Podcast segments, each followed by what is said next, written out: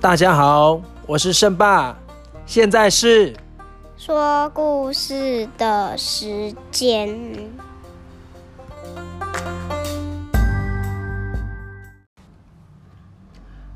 哥哥。有上次我们讲到韩信被刘邦啊封坛拜将之后，变成了大将军，你记得吗？记得那这次啊，我们就来说说刘邦接下来的东进之策。话说啊，刘邦哦被封在汉中这个地方，早就啊想有朝一日能够打回东方去。这里啊必须先提一下刘邦的军师张良。之前说过，他原本是韩国的贵族，所以后来受到韩王城的召唤，就回去效力了。而韩王城这个人呢，说起来他很可怜。项羽在戏亭大封诸王的时候，韩王城也有受封，但因为韩王城先前啊将这个帐下的臣子张良借给刘邦，帮刘邦出谋划策，所以细亭封王后，所有的王。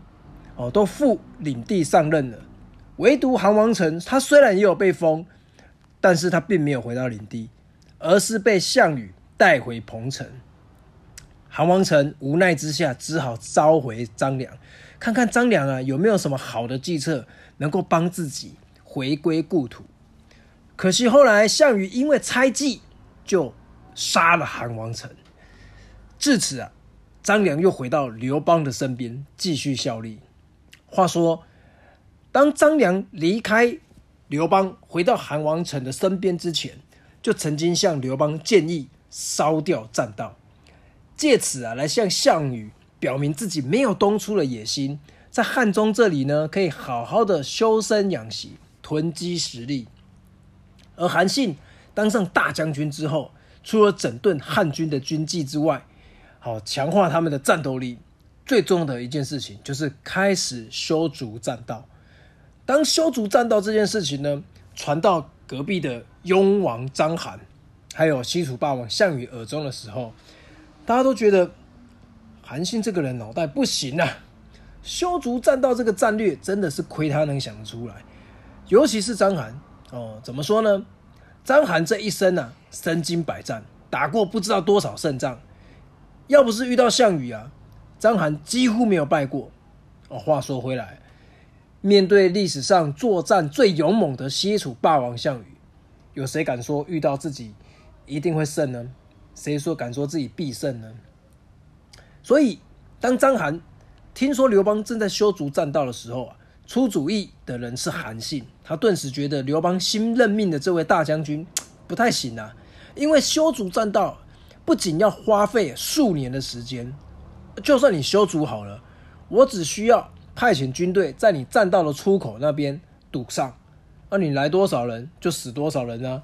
所以修筑栈道，企图打回关中的战略完全行不通啊！话虽如此，章邯虽然很轻视他们，但是呢，还是先调派了军队的主力镇守在栈道出口的这一侧，以防有什么意外。那此时的汉军呢，在韩信的监督之下。修筑栈道，汉军也发现了有楚军还有章邯的探子，便将此事啊回报给韩信。韩信听完有探有探子，就跟他们说：“没事，就当做没看见他们吧，让他们去吧。”又过了数月，汉军的实力在韩信的操练下终于成熟了。此时啊，韩信终于向诸多将领公开说明他真正的计划啊，因为。不止张邯，还有项羽，他自己汉军里面的诸多将领都觉得韩信这个战略怪怪的，真的不太行啊。哦，现在要真正的说明他真正的计划。原来修筑栈道是假的，他准备啊偷偷派兵抄小道，偷袭陈仓，由陈仓发兵呢进攻章邯，力求啊迅速瓦解三秦的势力。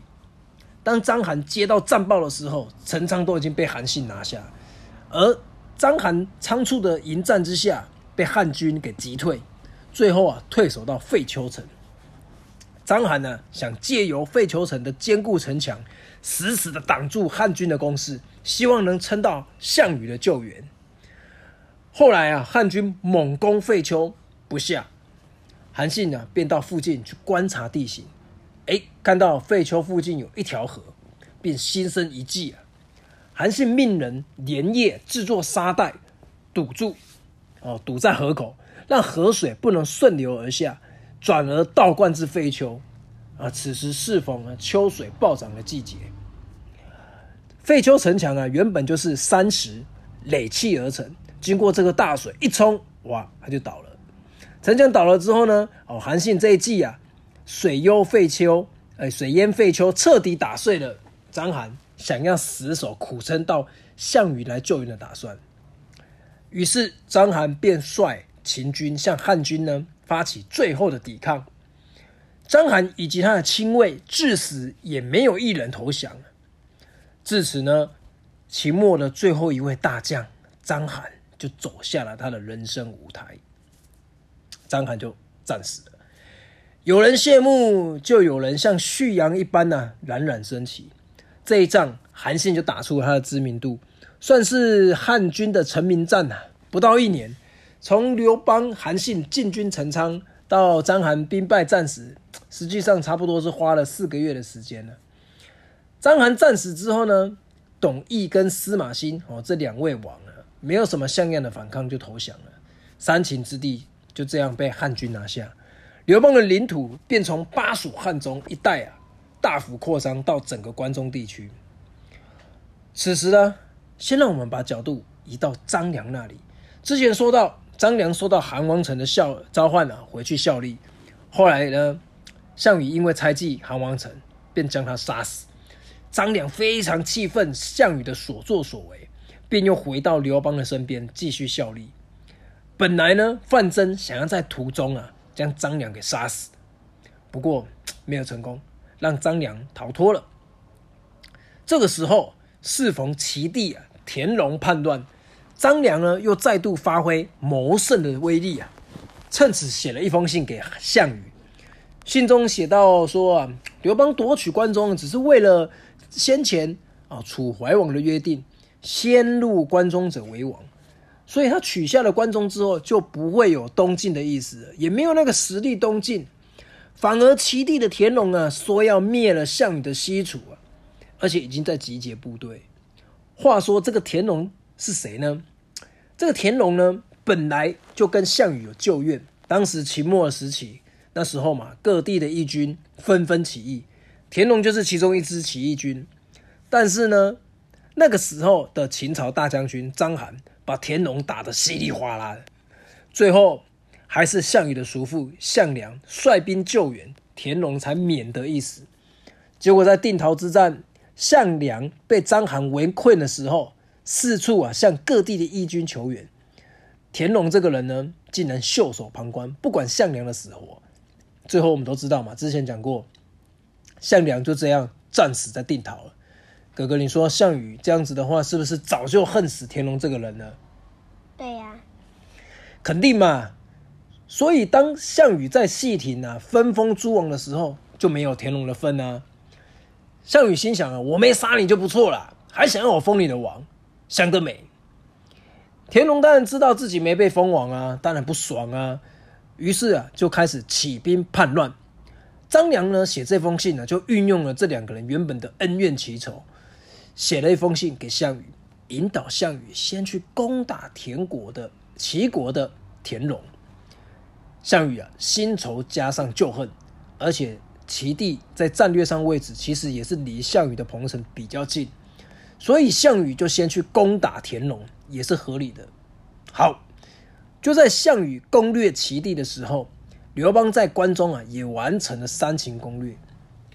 在这个项羽的攻击之下，大约只花一个月的时间，田荣就被打败。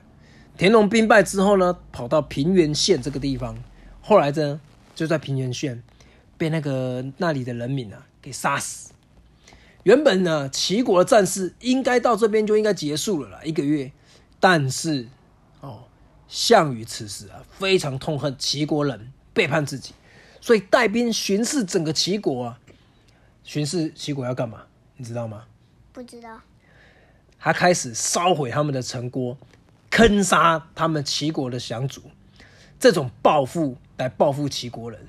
但是这种报复呢，非但没有使齐国人人民呢害怕，反而激起他们的抵抗意识。